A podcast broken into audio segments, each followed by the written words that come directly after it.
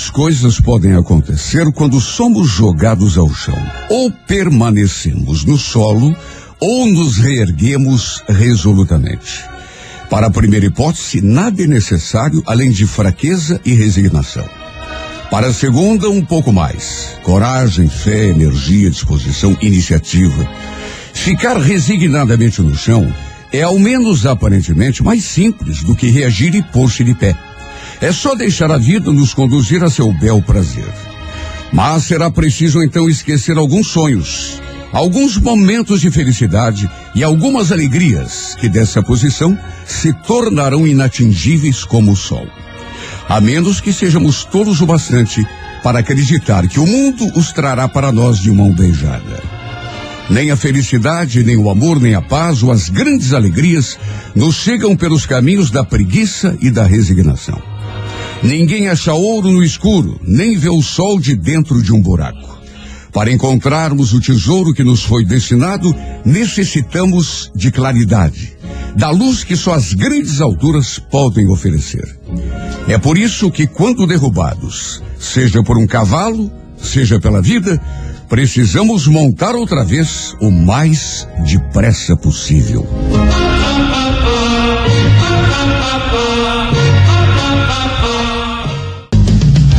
Pois é, hoje, 25 de outubro, Dia Nacional de tudo que eu já falei: democracia, saúde bucal, dentista brasileiro, sapateiro, uhum. construção civil Sim. e Dia Mundial do Macarrão. Opa! E a pessoa que nasce no dia 25 de outubro costuma ter um temperamento forte, uma personalidade indomável. Gosta de fazer valer seus pontos de vista, o que atrai muitas vezes alguns conflitos e desentendimentos, até mesmo na esfera familiar é pessoa extremamente resistente do ponto de vista espiritual, sendo muito raro desistir de um objetivo ou admitir sua inferioridade em relação a uma pessoa ou situação. Não admite derrota, pois o orgulho talvez seja a marca registrada maior das suas características. Raramente pede ajuda para si.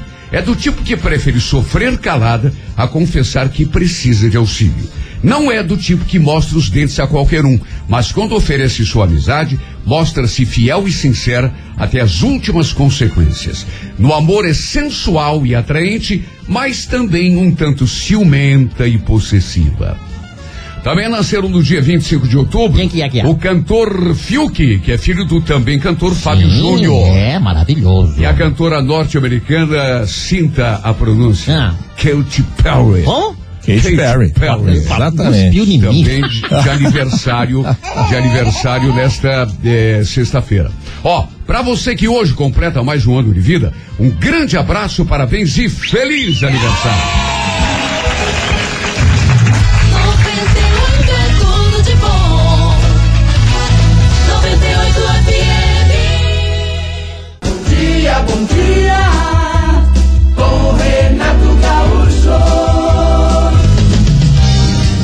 Pouquinho tem Romance no Ar, a primeira edição da Música da Minha Vida. 20 quantos graus mesmo, Wagner? Hum, neste exato momento nós temos uh, ah, 20 graus agora, 20 graus exatamente. Gostoso hoje, tá maravilhoso, tá lindo. O pensamento desta sexta-feira. Vamos ler, Renato.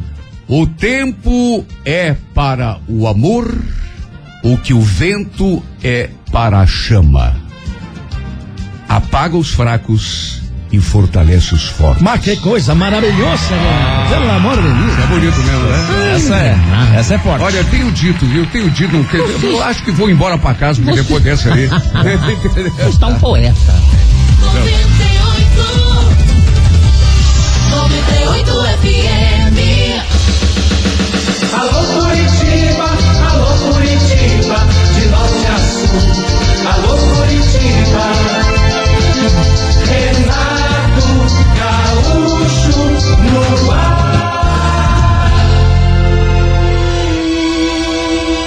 Começa agora o momento de maior emoção no rádio. 98 FM apresenta A Música da Minha Vida com Renato Gaúcho. Quando eu estou aqui, eu vivo esse momento lindo.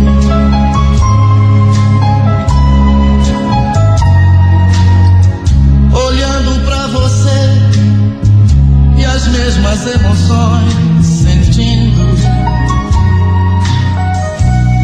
Parece que foi ontem que o meu pai chegou em casa de mãos dadas com a Fátima. Fazia só seis meses que mamãe tinha morrido, de modo que vê-lo ao lado de outra mulher não me agradou nem um pouco. Principalmente com aquele sorriso, aquela sua expressão de felicidade. Puxa vida, fazia tão pouco que a nossa mãe tinha nos deixado. De certo modo, me pareceu injusto da parte dele refazer a sua vida assim tão rápido. Na minha cabeça, seis meses era muito pouco tempo para ele botar outra mulher dentro da nossa casa. Naquela hora, o que, que eu pensei? Que a morte da minha mãe não tinha deixado meu pai abalado nem um pouco. Ou, de repente, até pior do que isso. Até quem sabe, ele já tivesse um caso com aquela mulher antes mesmo da nossa mãe morrer. Enfim, não gostei. Lembro que aquele dia eu a cumprimentei apenas por obrigação, para não me passar por mal educada. Mas por dentro só eu sei a vontade que me deu. O pai depois chegou até a comentar comigo. Impressão minha ou você não gostou da Fátima, filha? Ela é tão gente boa. Eu fiquei olhando para ele. Por dentro, aquela vontade de invocar a memória da mamãe, mas me contive. Em vez disso, perguntei: Escuta, pai, de onde que o senhor conhece essa mulher, hein? Lá da firma. Quer dizer, ela não trabalha lá, mas é irmã de uma das cozinheiras. A gente se conheceu na festa de fim de ano da firma. Aquela em que você não quis ir. Lembra? Sei. E vem cá, pai, eh, faz muito tempo que vocês estão, sei lá, namorando? Não, na verdade não, faz o quê? Umas três semanas, se tanto. Mas por que isso, Mariana? Por acaso te incomoda que o teu pai arranje alguém? Preferi deixar quieto, encerrar a conversa ali mesmo. Até porque nunca fui de me meter na vida dos meus pais. Ali em casa, a gente meio que tinha um trato. Eu não me metia na vida deles e eles não davam palpites na minha. Cada um ficava na sua, por assim dizer. Mas que aquilo não estava me agradando, ah, não estava. Repito, Achei muito pouco tempo para o pai já arranjar outra mulher e pior do que isso, trazê-la para dentro da nossa casa. Mas enfim. Agora, veja só como a vida é estranha. Com o passar do tempo, eu aprendi a gostar da Fátima. Realmente era como o pai tinha dito, era muito gente boa. Mais do que isso, gostava muito do meu pai, era apaixonada por ele. Além do mais, o pai precisava mesmo refazer a vida. Era ainda tão jovem. Não podia ficar chorando a morte da nossa mãe o resto da sua vida. De maneira que, depois daquela má impressão do começo, com o passar do tempo, eu e a Fátima acabamos nos tornando até amigas. Chegávamos a trocar confidências só para se ter uma ideia. Mesmo assim, eles não chegaram a se casar, nem a viver juntos, como a princípio eu pensei que fosse acontecer. Papai continuou morando ali em casa comigo, enquanto a Fátima também continuou morando lá na casa dela. Eram apenas namorados, vamos dizer assim. Só nos finais de semana é que os dois ficavam juntos. Naquela época, ele estava com 42 anos e ela com 28 enquanto eu estava para completar meus 19. Com o tempo, passei a me sentir feliz pelo meu pai. Como era bom vê-lo refazendo a vida, principalmente ao lado de uma pessoa bacana, companheira, e o principal, que o amava, que gostava dele de verdade, porque isso não dava para negar. A Fátima morria de amores pelo pai. E a impressão que dava era de que ele também gostava dela, tanto que vivia repetindo. Olha, tirei a sorte grande, viu, Mariana? A Fátima é uma mulher de ouro. E eu concordava com ele. Na verdade, só tinha uma coisa nela que não me agradava muito. E que, aliás, não fazia mal para ele, meu pai, e sim para ela mesma. Eu achava que a Fátima era muito submissa. Sei lá, na minha opinião, a mulher não pode fazer todas as vontades do homem. Isso, de certo modo, meio que acaba desvalorizando a mulher. Pelo menos é a minha opinião.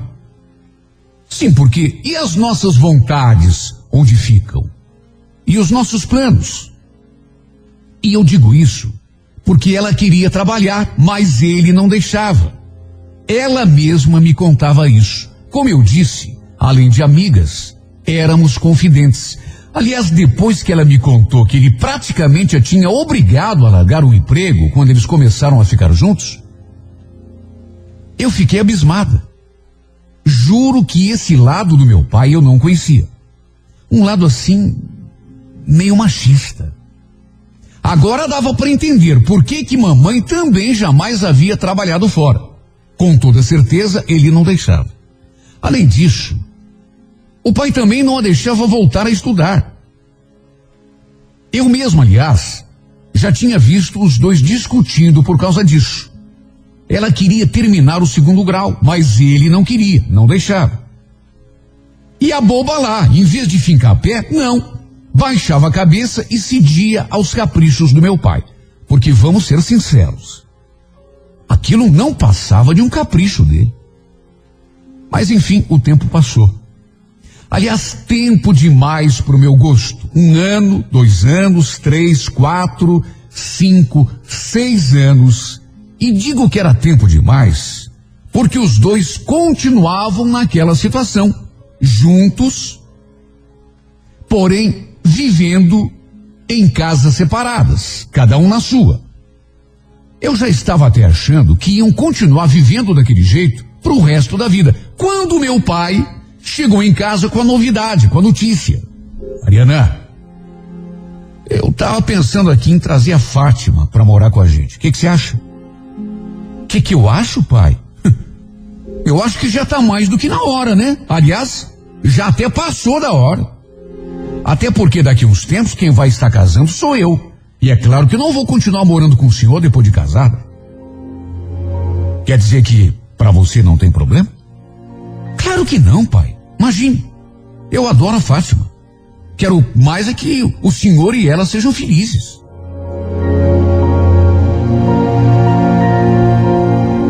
O fato é que mais do que morar juntos, os dois resolveram até se casar de verdade. De papel passado e tudo, como mando figurino. Só não iam se casar na igreja, porque no religioso, o pai já tinha se casado com a minha mãe. Mas isso também era o que menos importava. O importante era que finalmente os dois tinham tomado uma decisão e resolvido sair daquele chove não molha. Papai decidiu chamar um pastor que ele conhecia para fazer uma pequena celebração religiosa num restaurante onde haviam planejado fazer a festa. Segundo ele, era para não passar batido, como se os dois fossem se casar realmente na igreja, com missa e tudo. E assim então ficou combinado. Fizeram os preparativos, convidaram os parentes, os amigos mais chegados. Só que aí, faltando pouco mais de um mês para a cerimônia, eis que o inesperado aconteceu. Eu estava em casa quando a Fátima me procurou aos prantos. Levei até um susto quando ela chegou em casa chorando daquele jeito. Na hora, sei lá, eu pensei até que tivesse acontecido alguma coisa com meu pai, algum acidente, qualquer coisa, porque ela chegou desesperada. O Nivaldo, o Nivaldo, Mariana. O que, que tem o pai, Fátima? O que, que houve? Aquele desgraçado tem outra. Ele tá me enganando. Mas que bobagem é essa agora, Fátima? Falta um mês pro casamento de vocês. Olha, foi difícil acalmar essa mulher. Porque ela estava descontrolada. Não parava de chorar. Chorava, soluçava e ficava maldizendo meu pai o tempo todo. Eu vi, Mariana. Eu vi. Eu acabei de ver, aliás. O desgraçado do teu pai estava beijando outra mulher na boca. Eu vi.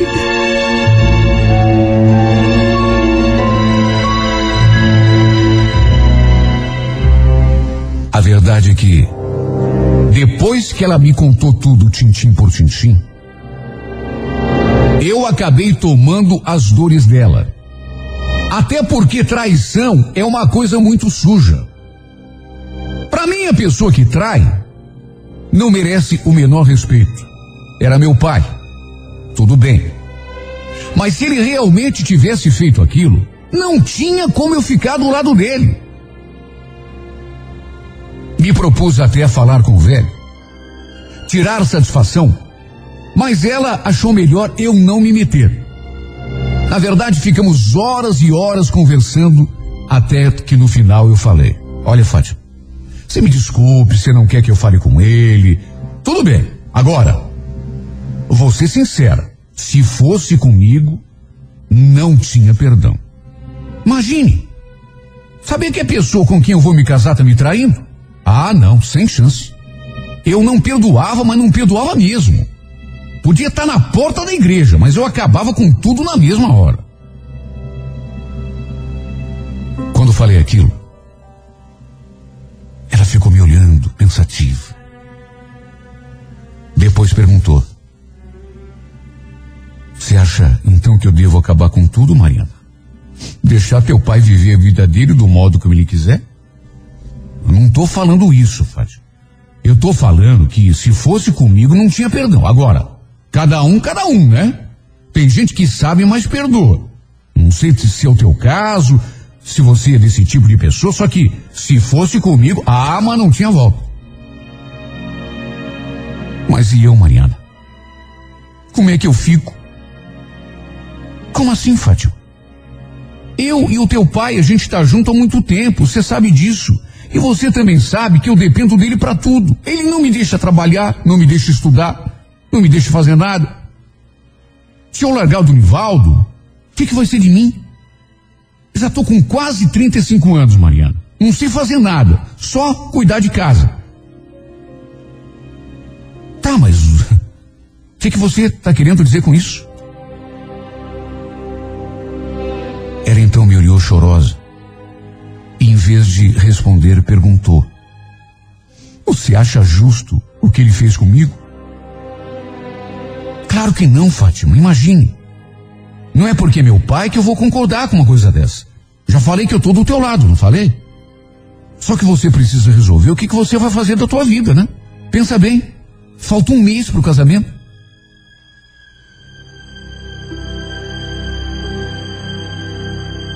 Foi então que ela secou as lágrimas, assim com as mãos. Me encarou profundamente e falou uma coisa que, confesso, me deixou até um pouco assustada. Você quer saber, Mariana? Eu vou me casar. Não vou desistir do casamento. Só que depois vou pedir separação já na primeira semana. Mas por que isso, mulher? O que, que você vai ganhar? Eu não vou jogar seis anos assim pela janela. Durante esse tempo todo, eu só fiz as vontades dele. Tudo que ele quis eu fiz. E tudo para quê? Para perder o meu tempo? Hoje eu podia estar formada, ter um bom emprego, mas não. Abri mão de tudo por causa dele. Se ele pensa que vai se livrar de mim assim e sair na boa, tá muito enganado. O que ele fez comigo não se faz. Repito, fiquei assustada. Não só por aquilo que ela falou, mas pelo modo como falou. Até porque ela não parou por aí. Ficou claro para mim que o que ela estava querendo, na verdade, quando disse que ia se casar para logo em seguida pedir a separação, era que não queria sair no prejuízo, com as mãos abanando. Depois de todos aqueles longos anos de dedicação ao meu pai, pelo jeito, ela estava querendo que o pai lhe pagasse alguma pensão ou algo parecido. Só podia. E eu não estava enganada. E quer saber? No fim, acabei lhe dando razão. Puxa vida, o que o velho fez não foi certo. Traição é coisa séria. Olha, se fosse qualquer outra coisa, eu talvez ficasse até do lado dele. Porque é meu pai. Só que traição. Traição não dá. Principalmente quando a pessoa traída abre mão de tanta coisa por conta de um capricho do outro. E digo isso porque depois eu mesma tive a confirmação de que ele realmente tinha um caso, aliás, tinha não. Continua tendo um caso com uma colega de serviço. E não é coisa recente, não. É coisa antiga. Olha, francamente, eu não entendi por que, que o meu pai estava querendo se casar com a Fátima, sendo que tinha outra mulher na parada. Simplesmente não deu para entender. Fiquei com dois corações. Porque de um lado estava a razão. E de outro estava o meu pai. Refleti muito, mas muito mesmo. Perdi noites e noites pensando. Me coloquei no lugar da Fátima. E sinceramente, não sei o que faria se estivesse no lugar dela. Agora que eu faria um barulho, isso sem dúvida nenhuma. Não posso lhe tirar a razão quando ela diz que não seria justo largar do meu pai e sair de mãos abanando, depois de tudo o que ela fez por ele. E depois de tudo aquilo de que ela abriu mão por causa dele. Tudo o que ele pedia, ela fazia. Deixou de trabalhar, abandonou o sonho de voltar a estudar, se formar, única e exclusivamente porque o meu pai não deixava. Ela sempre o amou e eu que sou filha, sou testemunha disso. E por amá-lo, cedeu a todos os caprichos dele. E tudo para quê? Para descobrir que ele tinha uma amante a menos de um mês do casamento?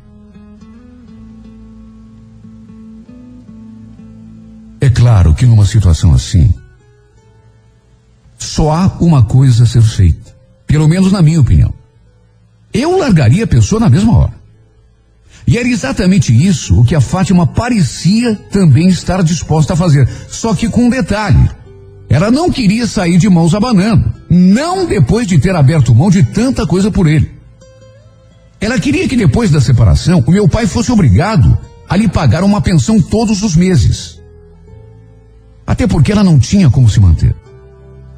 E também não tinha condições de arranjar um bom emprego. Segundo ela, era até uma questão de justiça. Depois de tudo a que ela tinha renunciado por causa dele. Antes de tomar a decisão que tomei, eu tive um sonho com a minha mãe. No sonho, parecia que ela queria me dizer alguma coisa. Algo do tipo: A Fátima tem razão, minha filha. Se coloque no lugar dela. Não é justo o que o teu pai fez com ela. Foi um sonho muito confuso. Mas pelo menos me pareceu que a minha mãe concordava com a Fátima. Eu fiquei pensando, por que esse sonho? Depois que a minha mãe morreu, se eu sonhei com ela duas vezes foi muito, e agora. O fato é que foi só por isso que eu decidi ficar quietinho no meu canto e deixar o barco correr. Faltam poucos dias para o casamento.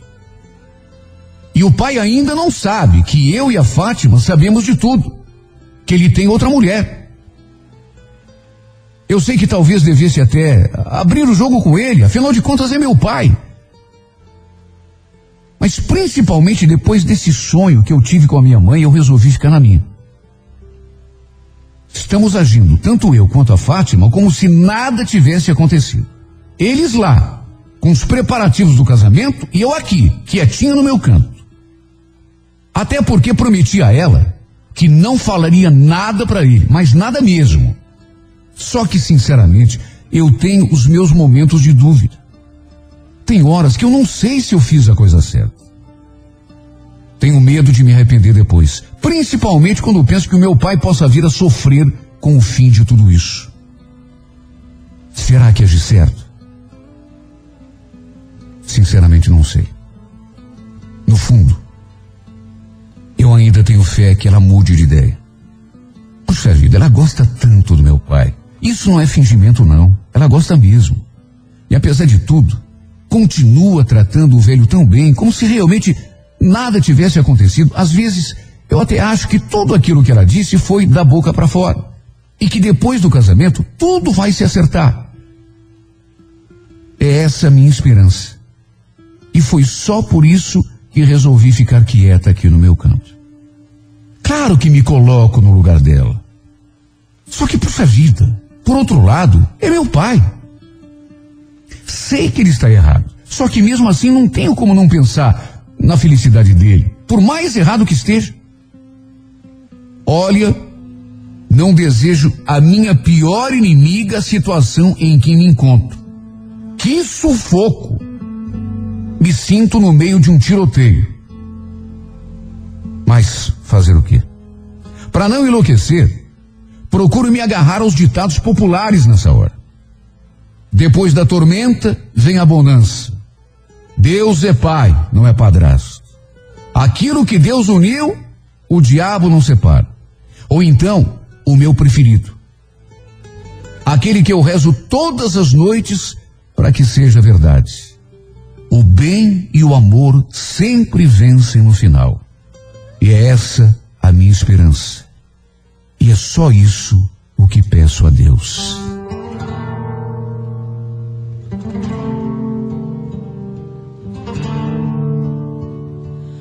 Really love a woman, to understand her, you gotta know her deep inside.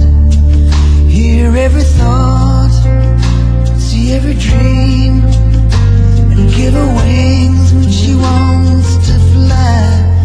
Then when you find yourself lying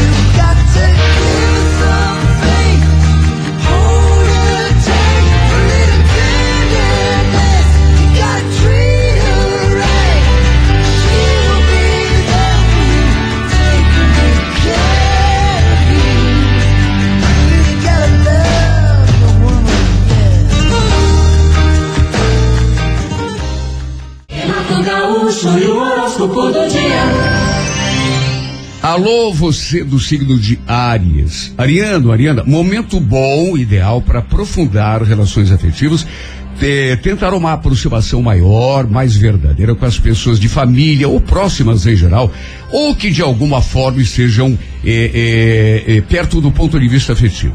No romance, especialmente agora, se quer resultado bom numa aproximação, dedique-se ao relacionamento ou mostre que realmente está afim de se aproximar. A Coreia Dourada, número 71, hora quatro da tarde. Touro, bom dia. Ó, o aspecto profissional da tua vida está beneficiado. Será preciso, no entanto, que você se disponha a transformar as oportunidades em realidade. Não adianta apenas haver a possibilidade de avanço. É necessário também que você faça a sua parte, né? Vencendo o medo, a indecisão, a acomodação. No amor, aposte mais na tua capacidade de persuadir. Para resolver uma parada a teu favor, você vai precisar exatamente disso. Convencer através do charme da palavra. A Corebege, número 41, hora oito e meia da noite. Alô, gêmeos, geminiano. Há boas influências para os projetos pessoais e de trabalho. Uma tendência à dispersão, no entanto, pode induzir a desperdiçar oportunidades que, porventura, se apresentarem. A grande pedida é ter foco, é prestar atenção naquilo que é importante. No amor, combata a indecisão e a desconfiança para atingir um estágio de felicidade que você está querendo já há algum tempo. A Core Bordeaux, número 96, hora onze e meia da manhã.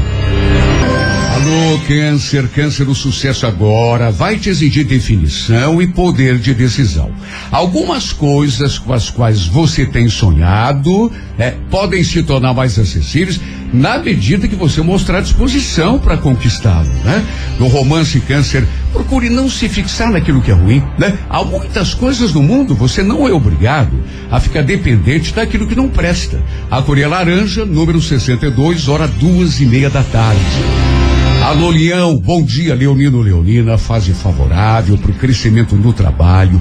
Tua capacidade de comando e liderança está realçada. Se souber se impor sem parecer autoritário demais, esse período pode ser de avanço na tua atividade. Agora, não confie só na sorte, viu? Disponha-se a ir à luta com decisão. No romance, Leão, não se magoe ou chateie por pequenos motivos. Até porque você tem um poder de atração excepcional. Não pode ficar se aborrecendo à toa. A Corevinho, número 18, horas sete da noite. Muito bom dia, Virgem. Olha, Virgem, todos os aspectos da tua vida dependem agora de tato e bom senso. O modo como tratar os outros, por exemplo, vai ser de fundamental importância para os resultados que vai conquistar. Não menospreze uma pessoa ou situação, mesmo sem querer. Lembre-se que tratar os outros com consideração não custa nada e pode valer muito. No romance, o importante será agora você ter discernimento para decidir o que é bom e o que não serve para a tua vida. A Core Prata, número 72, hora dez e meia da manhã. Alô, você de Libra. Olha, Libra, mais do que nunca, você vai precisar superar o medo, a hesitação, para conquistar um espaço mais de acordo com o teu talento, a tua capacidade. Viu? No romance Libra, não fantasie muito uma situação. Fantasia serve para passar o tempo, mas não para você conquistar aquela felicidade real, concreta, da qual a gente tanto precisa, né? A Coreia Amarela, número 12, horas seis e meia da tarde. Alô, alô, escorpião, fase apropriada para começar a se desfazer de atitudes, comportamentos e situações que não estejam satisfazendo. Você está precisando, escorpião, se reciclar, dedicar atenção àquilo que realmente é importante para o teu avanço na vida. né? No romance, eh, não deixe coisas confusas nas entrelinhas, mal entendidas. Em vez de se aborrecer, fale claro, com tranquilidade, com tato, claro, mas com clareza absoluta. A cor em violeta, número de sorte, o 31, hora nove e meia da noite. Alô, alô, Sagitário, bom dia. Sagitariana, Sagitariano, saiba aproveitar o teu temperamento eh, aberto, expansivo, para conquistar espaços importantes no trabalho e no meio social. A única precaução necessária agora, Sagitário, é pensar antes de falar, né?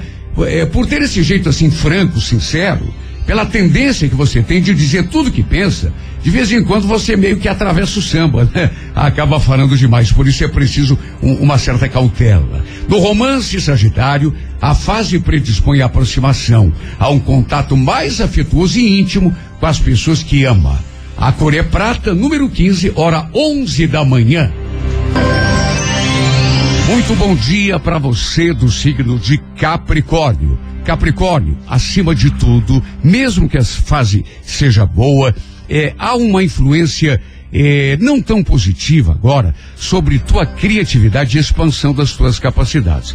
Isso deve ser aproveitado para você repor eh, conteúdos que de repente estão fazendo falta, para que você possa progredir do ponto de vista profissional, inclusive. No romance, cuidado com as inseguranças, mantenha a postura, imponha-se da forma necessária, mas não seja intransigente. A Coregrenar, número 45, hora favorável, quatro da tarde. Bom dia para você de Aquário. Olha, Aquário, os trabalhos intelectuais, tudo que seja ligado é, é, ao, ao raciocínio, as ligações afetivas também estão estimuladas. Você entra numa fase de maior inspiração e talvez se sinta mais voltado para assuntos afetivos e artístico do que propriamente aos assuntos práticos. Tanto no que se refere a trabalho como em relação a amor, não se deixe levar muito pela imaginação e pela fantasia. Atenha-se, sobretudo, à tua realidade. A cor vermelha, número 17, horas sete e meia da noite. Bom dia para você de peixes. Psianda, psianda, valorize os relacionamentos de família, que por mais problemáticos que sejam, são importantes para o teu estado de espírito. Além disso, algumas dificuldades que talvez existam nesse sentido, né, é, de repente são mais tua responsabilidade do que propriamente coisa do destino. Seja mais tolerante. Não reage de maneira exagerada, né? Do jeito que às vezes acontece. No romance Peixes, encare uma situação com otimismo e bote mais fé na tua capacidade de se fazer amar.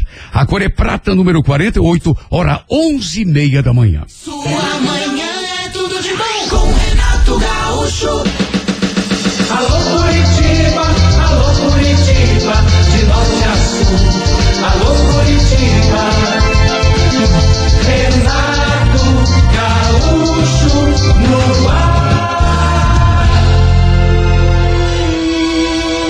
Começa agora o momento de maior emoção no rádio. 98 FM apresenta A Música da Minha Vida com Renato Gaúcho. Quando eu estou aqui, eu vivo esse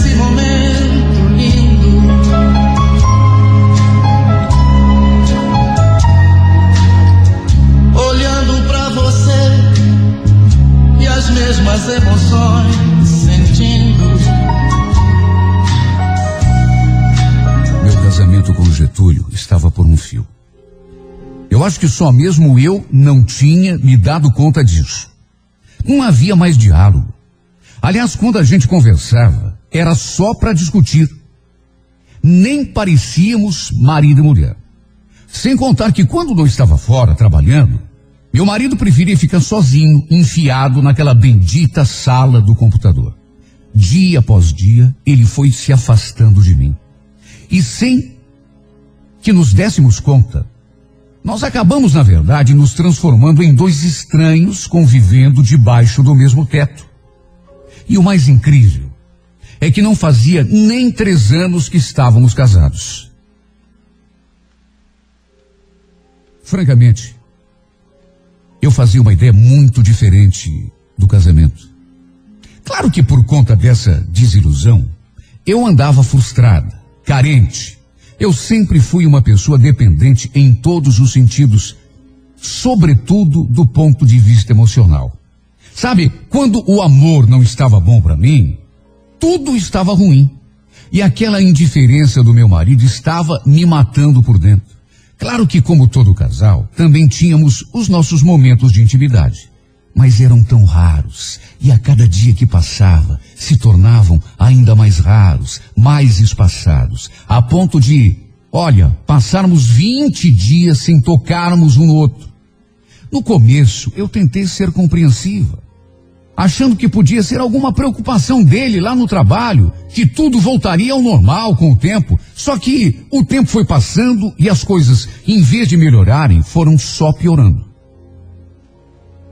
E a grande verdade é que há muito tempo eu já vinha me sentindo sozinho. Eu não entendia por quê, mas meu casamento parecia realmente fadado a terminar. Não era isso o que eu queria, claro que não era. Até porque eu amava meu marido. Como eu me sentia carente, passava meus dias reclamando da sua falta, da sua indiferença, querendo saber o que estava acontecendo. Eu queria que ele entendesse que eu já não estava mais aguentando viver daquele modo. Como se fosse uma estranha para o meu próprio marido dentro da minha própria casa. Só que não adiantava. Eu não quero usar isso como desculpa. Mas foi a situação que eu vivia dentro da minha casa que me levou a fazer o que eu fiz. Lembro que eu estava na casa da minha mãe. Minha irmã, lá do quarto, fuçando no computador, me chamou. Eu então me aproximei e ela estava diante do computador. Você e esse computador, hein, Gisele? É você e o Getúlio. Parecem dois viciados. Ela estava conversando com os amigos que havia conhecido através da internet. Sinceramente, eu sempre achei estranha essa coisa de conversar com pessoas que a gente nem conhece, mas, enfim, ela gostava. Vivia dizendo que tinha encontrado pessoas interessantes desse modo, até mesmo de outros estados. Tanto que sempre que eu ia à casa da minha mãe, ela estava lá, a minha irmã, concentrada na frente daquela tela, teclando com algum amigo virtual. Naquele dia, não sei porquê, mas eu fiquei curiosa para saber como funcionava aquela coisa de amizade virtual. Ela fazia tanta propaganda. Dizia que era uma coisa tão boa. E o fato é que, com a ajuda dela, acabei até me cadastrando num daqueles sites. Achei que podia ser um bom passatempo para quando eu estivesse me sentindo sozinho. Quem sabe fosse realmente disso que eu estava precisando? Conhecer pessoas novas, fazer amizades, já que meu marido não ligava mais para mim. Naquele mesmo dia, assim que cheguei em casa, acessei o site em que eu tinha me cadastrado e, com surpresa, vi que já havia até algumas mensagens na minha caixa de e-mails. Mensagens carinhosas de pessoas que eu não fazia a mínima ideia de quem fosse. E o fato é que, com o tempo, mais do que um passatempo, aquilo acabou se transformando numa terapia para mim. Um dia, porém, uma mensagem me chamou a atenção de uma maneira especial. Era de um rapaz chamado Lucas. Gostei das palavras dele. Parecia uma pessoa sensível, inteligente, a ponto de quase adivinhar o que eu vinha sentindo. Eu acho que foi até por isso que eu respondi. E no que respondi, ele já enviou uma outra mensagem. E o fato é que ficamos assim, trocando mensagens praticamente o dia todo. Ele me perguntava uma coisa e eu respondia. Até perceber que as perguntas estavam descambando para um lado assim, digamos, muito particular da minha vida. E nesse ponto eu achei melhor parar. Só que ele insistiu todos os dias mandava uma mensagem diferente. Uma mais linda do que a outra. Até que, uma certa manhã, ele se queixou. Sabia que eu estou muito triste. E eu estou triste. Porque você me abandonou. Nunca mais respondeu a nenhum dos meus recados. Mesmo assim, saiba que eu não vou desistir.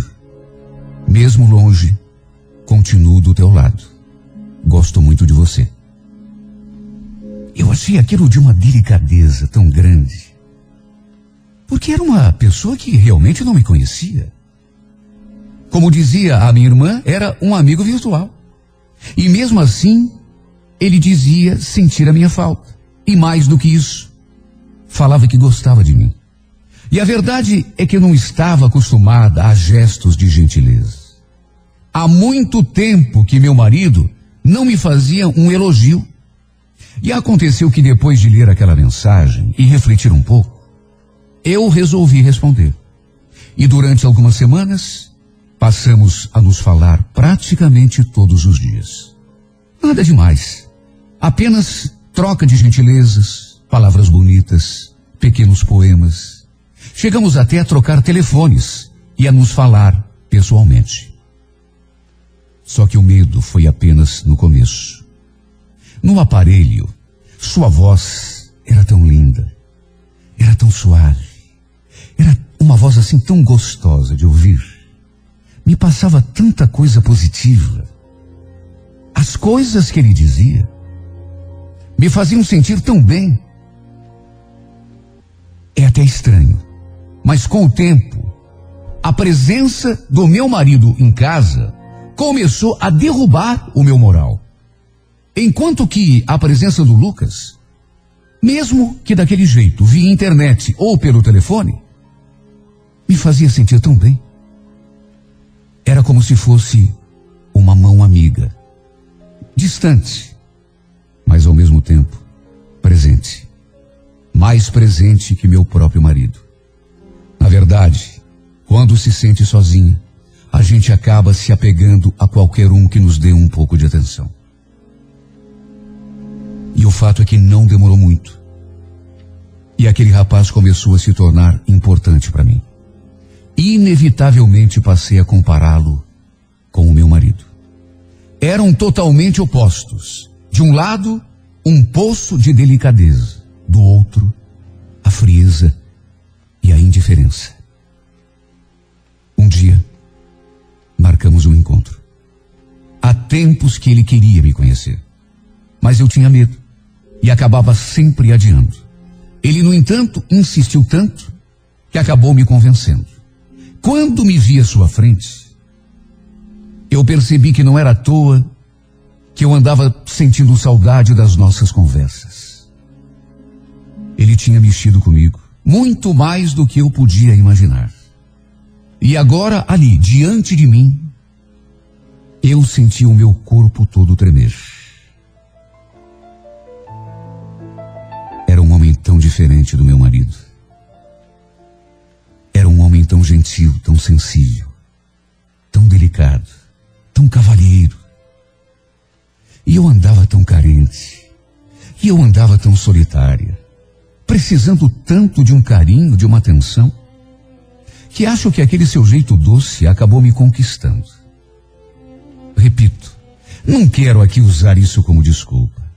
Mas se meu marido não me tratasse daquela forma, eu tenho certeza de que nada aconteceria. Nada. Nunca fui uma mulher leviana. Nunca. Mas carente do jeito que eu estava, acabei fraquejando. E o fato é que acabei indo para a cama com ele já naquele nosso primeiro encontro. Uma coisa eu digo de cadeira: não existe nada mais frágil do que uma mulher carente. O irônico é que eu sempre critiquei mulheres que traem. Sempre achei impensável, mais do que isso, imperdoável, uma mulher casada manter um romance fora do casamento. Só que depois que conheci o Lucas, eu percebi que as coisas não são bem assim. Há razões e razões. Hoje eu sei que não é porque a mulher trai o marido que ela é uma vadia. Cada caso é um caso. Não dá para ficar julgando sem conhecer os motivos. E a verdade é que depois daquele nosso primeiro encontro, passamos a nos falar ainda com mais frequência, tanto pela internet como pelo telefone. Ele vivia se declarando apaixonado. Dizia que já não conseguia mais parar de pensar em mim, que queria me ter a todo momento. Mais do que isso, fazia propostas.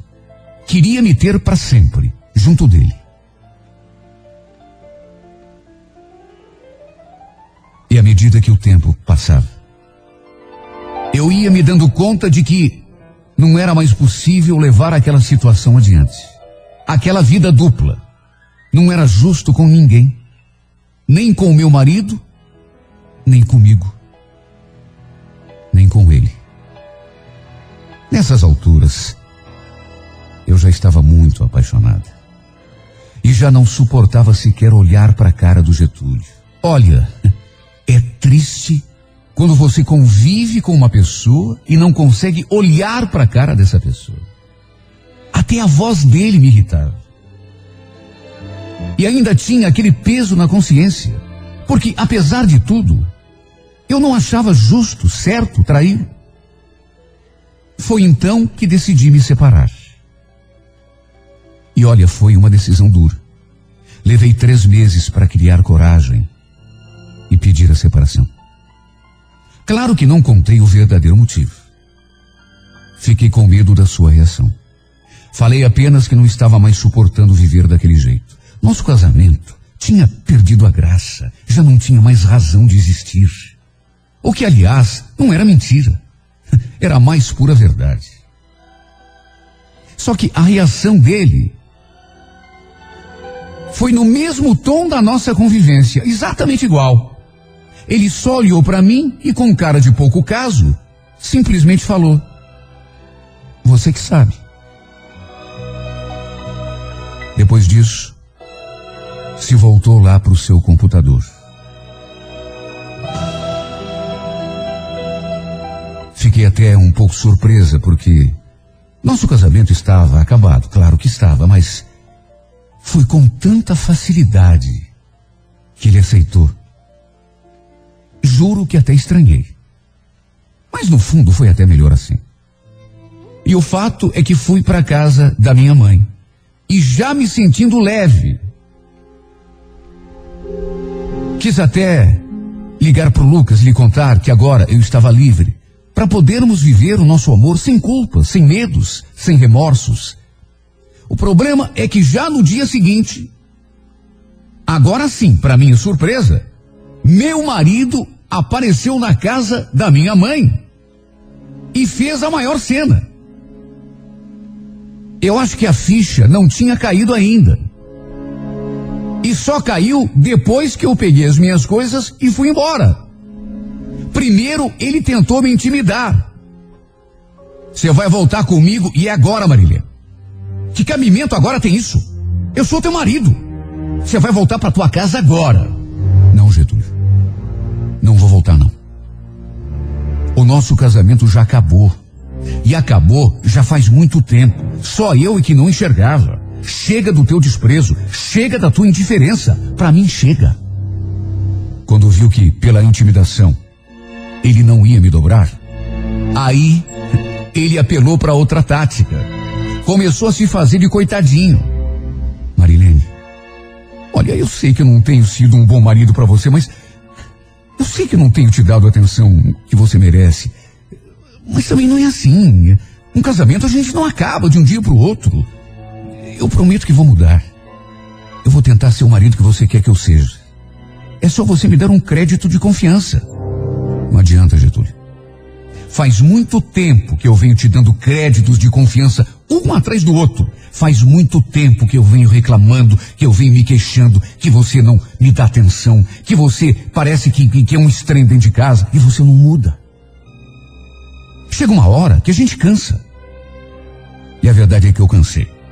Para aquela casa eu não volto mais.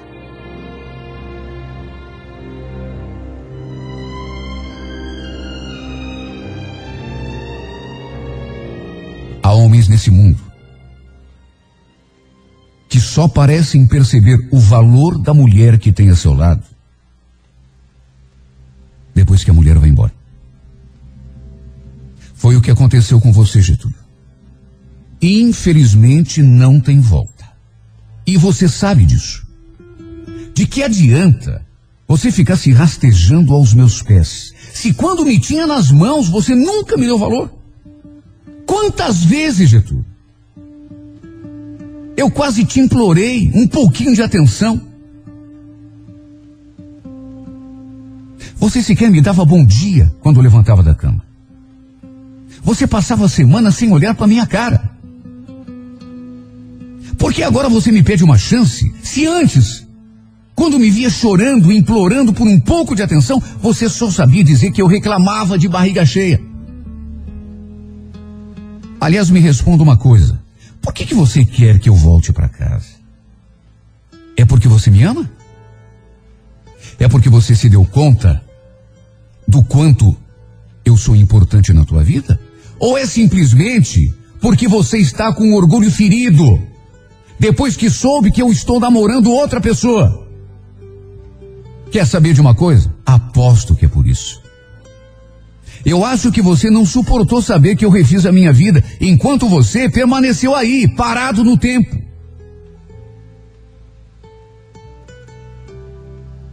E olha, não é para atiçar o teu despeito, mas eu estou tão feliz ao lado do Lucas que você não pode imaginar. Nunca nenhum homem me deu tanto carinho, nem me proporcionou tanta felicidade. Nunca.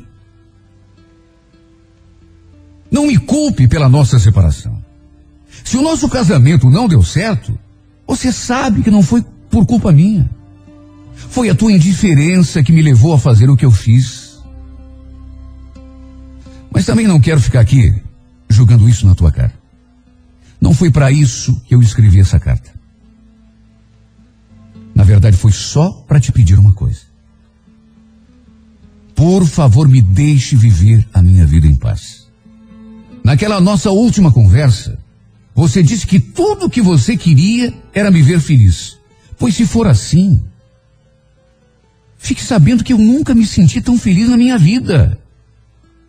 Olha, a única coisa que empana um pouco a minha felicidade é você telefonando para casa durante a noite, cercando a minha mãe pelas esquinas, pedindo que ela interceda a teu favor. Já disse e repito, para você eu não volto mais. Nossa história acabou. E você vai precisar entender. Não quero sentir raiva de você, Getúlio. Porque apesar de tudo, você foi meu marido. Eu não te quero mal. Só que você precisa entender que acabou. Nós tivemos a nossa chance. Só que não deu certo fazer o quê? Não é a minha felicidade que você quer? Pelo menos foi o que você disse. Pois repito, ao lado do Lucas, pela primeira vez na minha vida, eu me sinto feliz de verdade. Portanto, se era me ver feliz o que você queria, só falta uma coisa, Getúlio. Que você esqueça o meu telefone. Que você esqueça que eu existo. Que você me deixe em paz ao lado do homem que eu amo. O homem que me dá a felicidade que você nunca soube me dar.